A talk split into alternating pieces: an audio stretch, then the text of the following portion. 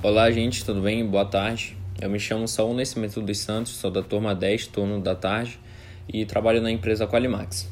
Bom, gente, é, aqui no assunto, no assunto sobre atendimento ao cliente, vou estar falando sobre dois clientes, dois tipos de cliente, interno e externo. Ok, vou estar explicando aqui para vocês.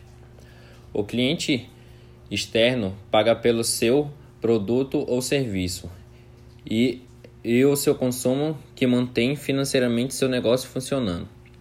Já o cliente interno trabalha para a sua empresa, realizando atividades necessárias para que você possa vender um produto ou serviço de qualidade, em que suma é o trabalho dele que mantém a sua empresa funcionando. Muitas empresas ainda têm uma mentalidade de que o colaborador precisa mais do que precisa.